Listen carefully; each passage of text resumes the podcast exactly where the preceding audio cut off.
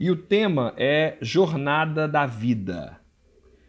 Quando a gente fala Jornada da Vida, a gente está fazendo referência a toda a nossa existência e não só a uma etapa ou uma circunstância ou um momento.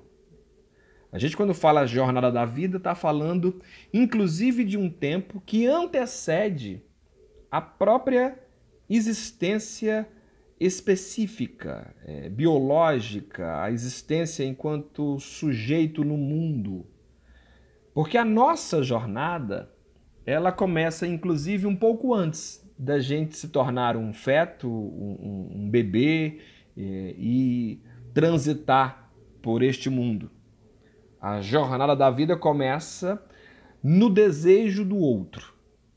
No momento em que alguém me pensa, alguém me deseja, alguém diz eu quero. Alguém diz eu quero um filho, eu quero um descendente, eu quero um herdeiro, eu quero seja lá o que for. Podemos até pensar o sujeito que pensa que quer alguém para usar esse alguém, para atrair um outro alguém, o que a gente sabe que existe. O fato é que antes da gente vir a ser, a gente é constituído na mente do outro. E até mesmo quando o sujeito não é constituído na mente do outro, ou seja, quando ele não é desejado, ainda assim esse não desejo marca a nossa jornada. Ou seja, seja o desejo ou o não desejo, este lugar já está no conjunto daquilo que é a jornada da nossa vida. E isso é importante por quê? Porque, evidentemente, o, o sujeito desejado será impresso nele esse desejo. O sujeito não desejado também será impresso nele esse desejo. Se o sujeito está sendo esperado, quando o acontecimento se dá, algo vai ser impregnado nele pelo afeto dos seus pais. Quando o sujeito não é desejado, outra coisa será impregnada ali, outro sentir será impregnado. Tanto do caráter da surpresa ou do amor que vai sendo construído na medida que vai acontecendo o fato, ou mesmo da rejeição. O fato é que nós começamos nossa jornada atrelado ao desejo alheio. E aqui já tem uma coisa muito interessante para pensarmos a jornada da vida. Nós não existimos alheio ao desejo do outro. Nós não somos alheios ao desejo do outro. De maneira que se alguém disser assim, eu não me importo com o que os outros pensam. Que muita gente diz isso. Com certeza, alguns de vocês que estão me ouvindo também já disseram isso em algum momento. Que não se importa com o que o outro pensa, com o que o outro sente, com o que o outro diz a seu respeito. Apesar disso ser uma frase até de defesa da gente em relação a esse lugar de ser tão submetido ao desejo do outro, tão escravizado ao desejo do outro, a verdade, meu povo lindo, é que nós sim dependemos desse desejo. A nossa jornada está marcada por uma relação com esse desejo. O que pode acontecer é que na relação com esse desejo, eu posso criar uma, uma, uma relação de dependência, uma relação de carência, uma relação de submissão ou uma relação de rejeição. Mas seja como for, eu estou em relação a esse desejo. Eu não consigo escapar a esse desejo. E ele vai marcar nossas vidas. Vai marcar nossa existência. Esse desejo primitivo marca a nossa existência. Por exemplo, eu mesmo é, fui um sujeito que o desejo daqueles que me antecederam foi muito confuso, foi impregnado em mim com muita confusão. Porque depois que eu tomei consciência da minha história, que vem um pouco tempo depois né, do nosso nascimento e desenvolvimento infantil, eu não só soube, como eu comecei a fazer uma leitura daquilo que acontecia no meu corpo e percebi a relação com isso que eu descobri. O que, que eu descobri? Eu descobri, por exemplo, que eu estava fora do desejo do pai, o pai não desejava, eu estava fora do desejo dos avós. Os avós não desejavam. E, consequentemente, a mãe ficou numa situação confusa entre o não desejo e o desejo. Não pôde me criar, isso configurou, evidentemente, algo da ordem do não desejo, de alguma maneira. E fui passando ali durante um momento por mãos diferentes. Foram toques que me atravessaram e uma corrente de sensações que me atravessaram desse percurso, até isso virar história, até isso virar consciência. O fato é que, num certo momento da minha análise, é, eu descobri, ou passei a interpretar assim, né, que muitos dos meus sentimentos, muitas das minhas carências, muito daquilo que eu sentia no corpo e em relação ao próximo, estava muito marcado por essa por essa relação com o desejo do outro. Eu tinha uma profunda dificuldade, inclusive, de me de me enxergar amado, de me enxergar aceito, de me enxergar admitido pelo desejo do outro. É como se eu estivesse sempre fora. Olha só, isso acompanhou a minha jornada durante muito tempo. E só não é marcante hoje, né, próximo dos meus 40 anos, porque eu trabalhei bastante isso em análise. Né, para entender que isso que falava em mim era este meu corpo invisível, era este meu corpo vivido, né, não era exatamente a dimensão é, do, meu, do, meu, do meu corpo físico, não era meu corpo visto. Até porque, gente, essa sensação de não desejo nos leva a uma outra, que é a, a, a, sensação de solidão, a sensação de que estamos sozinhos. Mas a verdade da vida é que nenhum de nós, nem eu e nem vocês, estamos sozinhos em nenhuma etapa de nossa vida. Olha só que interessante quando a gente começa a entender que é impossível o estar só para o homem. A gente pode, no máximo, se sentir sozinho. A gente pode, no máximo, é, ter essa sensação inquietante, às vezes angustiante, da solidão. Mas se a gente pensar a própria dimensão biológica, ah, células se encontram. Para que eu possa vir a ser, há um encontro de células. Há um encontro de dois indivíduos, inclusive. Eu preciso estar no ventre de um outro, é uma relação. Quando eu vou nascer, ou no nascimento, mãos estão ali juntas para que eu possa vir a existir na terra. Para que eu possa sobreviver, outros têm que estar presentes. Até mesmo em situações onde eu sou é, é, é, torturado, onde eu sou um sujeito muito mais violentado pelos outros, mas ainda assim, para que eu continue existindo, essa violência exercida sobre um corpo ainda tem espaço nela para o cuidado. Porque se eu estou vivo, é porque em algum momento, sob alguma circunstância, o outro me permitiu ser. Hoje mesmo, aí vocês na idade de vocês, eu na minha, nós só estamos aqui nesse exato momento podendo participar dessa, dessa, dessa fala, porque pessoas ao nosso redor estão existindo em relação conosco. Né? Elas estão constituindo a nossa própria história. É, um monte de gente está ao meu redor constituindo. Então, por mais que eu esteja na minha casa, você na sua, e por mais que, por exemplo, a pandemia tenha nos levado a uma situação onde a gente se sinta sozinho, a verdade é que nunca ninguém está só efetivamente. Então, a solidão, do ponto de vista da realidade, né, o ser solitário, do ponto de vista da realidade, é uma impossibilidade, uma quase impossibilidade. Foi por isso que os filósofos da antiguidade entenderam que o homem, essencialmente, o ser humano, essencialmente, é um ser social.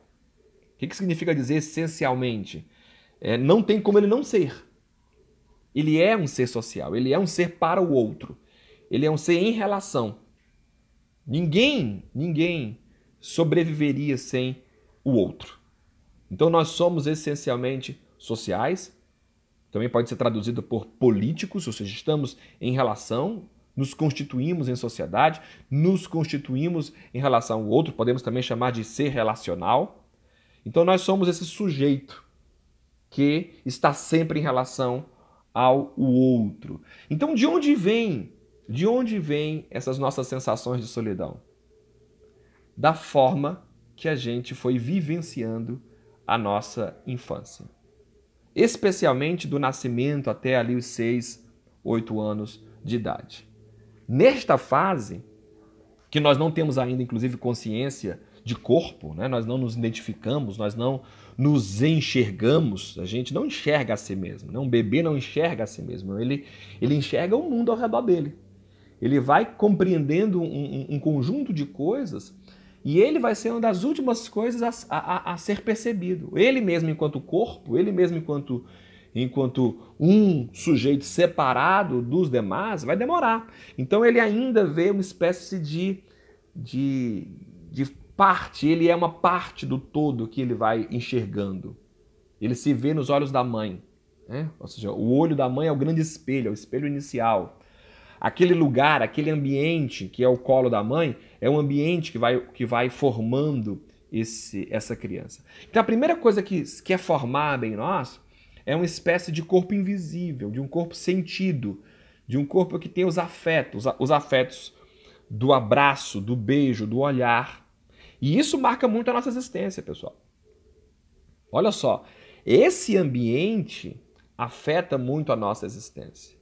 A gente pode inclusive dizer o seguinte: que se toda jornada começa com o primeiro passo, até para fazer uma menção aí ao Lao Tse, na frase uma longa caminhada começa com o primeiro passo, então isso quer dizer que independente das variáveis da caminhada, independente dos possíveis caminhos que eu posso trilhar, todo o possível, todo o restante, toda a variável começa e é determinada por este primeiro passo. Sem este primeiro passo não haveria nem as possibilidades da variável. Então este primeiro passo é muito importante, ou o primeiro tempo da nossa vida é muito importante. Logo, o que eu sou ou o que eu virei a ser está muito ligado a este lugar dos vínculos, dos primeiros vínculos, os vínculos familiares. O afeto da mãe, o afeto do pai, o afeto dos irmãos, o afeto das pessoas próximas ou os desafetos, o chegar junto, separar. Ah, ah. Por que, que o bebê ele, ele chora? Porque ele sente essas sensações de abandono toda vez que a mãe coloca ele no berço, por exemplo. Que ela se afasta dele. Então, como, como não há uma consciência propriamente intelectual, uma compreensão é, conceitual, a, naquele momento a consciência se fundamenta em sentir. Então ela vai sentindo presença, vai sentindo ausência, vai sentindo dores, vai sentindo prazeres. Então toda a nossa lógica é, vai sendo constituída primariamente por meio dessas sensações. Então esses vínculos nos formam bastante. Então se hoje, por exemplo, você está aí me ouvindo e de repente você é um sujeito que se sente solitário, um sujeito que se sente não amado, não compreendido, não aceito, muitos desses sentimentos podem ter relação direta com esses vínculos primitivos. E não só os vínculos ligados às pessoas, mas também os vínculos ligados aos ambientes, o lugar aonde eu estou. Onde eu nasci? Como era este lugar? Qual era o clima? Né? Se a gente pensar, por exemplo, pessoas que foram criadas em, em espaços amplos e pessoas que foram criadas em prisões, o sujeito será diferente. O sujeito criado em campos e o sujeito criado em prisão, ele será um sujeito diferente né, do outro. Existe um, um, filme que eu gosto bastante chamado é, O Quarto de Jack. É um filme muito interessante que acho que vocês já assistiram, já saiu em plataformas de, de filmes. É um filme onde uma criança nasceu justamente num cativeiro. Isso é uma história que acontece, não é uma ficção do tipo, ah, isso nunca acontece. Isso acontece. Há pessoas que sequestram outras aprisionam essas, essas pessoas, passam a ter um relacionamento com elas dentro desse ambiente, é, é, é desse cubículo, né, desse, desse porão, e às vezes filhos nascem ali, se crescem ali. Evidentemente, este ambiente vai é, afetar, é, direcionar a vida de um sujeito. Se a gente pensar casos mais terríveis, ou tão terríveis quanto esse, como um recente que a gente viu nos telejornais, aí nas, nos noticiários, aqui no Brasil, de uma família que prendeu durante um mês uma criança num barril, acorrentada, é, numa espécie de caixa d'água, ou seja, lugar úmido, lugar cheio de fezes e urina, porque a criança estava nua, sem comer, em pé. E evidentemente que isso afeta a vida do sujeito.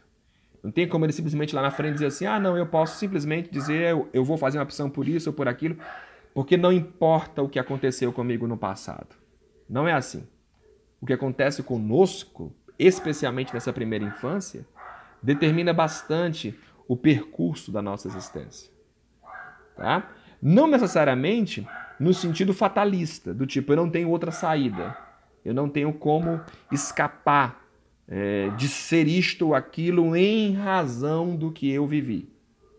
Não é fatalista, mas também não adianta de achar que não somos afetados, que nossas escolhas, nossos sentimentos, nossas reações ao mundo não estão ligadas com essa rede de afeto que constituiu o nosso, o nosso corpo vivido, né? que é esse, esse corpo inconsciente, que é esse corpo psíquico. E não só isso, isso vai afetar inclusive nossas características é, enquanto cognição, inteligência, autonomia. Vai definir se a nossa vida terá uma qualidade mais alta ou mais baixa.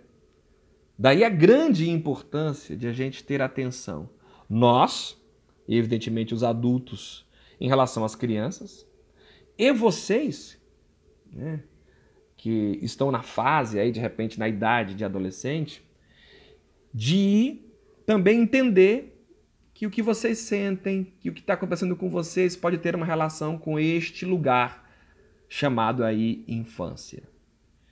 O que, que a gente não precisa fazer? A gente precisa é, de ajuda, muitas vezes, evidentemente, porque às vezes sozinho a gente não dá conta de relacionar este corpo vivido com o corpo que hoje temos, com o corpo social, com o corpo visto. É, a gente às vezes tem um comportamento social extremamente agressivo e ninguém entende por quê. Às vezes está relacionado com esse ambiente né, e, e com esses vínculos primitivos. E às vezes eu preciso de ajuda para poder lidar com isso. Por exemplo, retomando aqui ao meu próprio exemplo, é, entender a minha história me fez perdoar pessoas, me fez me reconciliar com a própria história, me fez entender é, é, que aquilo que eu imaginava pode ter outro, outro significado, porque quando a gente começa a mergulhar na nossa própria história, ganhar autoconhecimento, o que, que acontece? A gente pode dar outros nomes, nomear, renomear, ressignificar, escrever a nossa história a partir dali, porque nós não temos como apagar. Isso é um fato. Né? Ninguém apaga é, a história passada. Ninguém consegue botar uma borracha. Até aquilo que é esquecido enquanto memória retorna enquanto efeito. Nós não temos memória dos nossos zero, primeiro, segundo, terceiro ano. Nós não temos memória. O que a gente tem é uma construção associada a algumas imagens e inflamada por esses afetos. Então, isso volta. Volta no nosso corpo, volta nos nossos sintomas, volta nas nossas escolhas, volta no nosso gosto, volta na nossa forma de ser. Mas quanto mais a gente entender isto, quanto mais a gente compreender este fenômeno, melhor a gente vai aprender a lidar consigo mesmo e, consequentemente, lidar com o outro. Então, a nossa infância, que constituiu o nosso corpo invisível, é de extrema importância na nossa jornada da vida. E é importante que a gente tenha um reencontro com ela e refaça aí, é, de repente, trilhas. ou a partir dali refaça trilhas. Porque a grande questão não é o que fizeram comigo. E aqui eu vou parafrasear um filósofo chamado Jean-Paul Sartre. A grande questão é o que eu vou fazer com aquilo que fizeram comigo. Porque apesar daquilo que aconteceu na minha infância ser extremamente importante e até determinante para a minha jornada, eu ainda permaneço um ser livre. Também citando Sartre, nós permanecemos escravos da liberdade. Nós não temos como não escolher, nós não temos como não agir. Nós somos chamados à ação, nós somos chamados a responder. Nós somos responsáveis, em última instância, pela própria vida. Então, o que fizeram comigo que eu não posso mudar? O que, que eu farei? Eu vou ter que fazer alguma coisa com isso. Eu posso ficar eternamente escravo desses sentimentos, dessas sensações e me colocar num lugar aí de dor apenas. Ou eu posso, em contato com isso, refazer minha jornada, entender que aquilo pode me fortalecer em outros aspectos e seguir por outro caminho, sem apagar aquilo, sem negar aquilo, mas seguir por outro caminho. Então, o nosso processo de vida precisa, a nossa jornada de vida precisa ter este momento de, de encontro ou de compreensão daquilo que marcou o nosso corpo inconsciente. Muitas vezes, talvez até na maioria das vezes, a gente vai precisar de um auxílio de um analista para conseguir dar conta disso. Mas existem muitos outros caminhos, da arte, a música, a filosofia e tantos outros caminhos que podem nos auxiliar nesse nesse caminho, nesse percurso que a gente tenha em direção a, ao próprio autoconhecimento, a própria, ao próprio encontro consigo mesmo, certo? Então fiquem atentos a isso, porque essa é a nossa jornada da vida.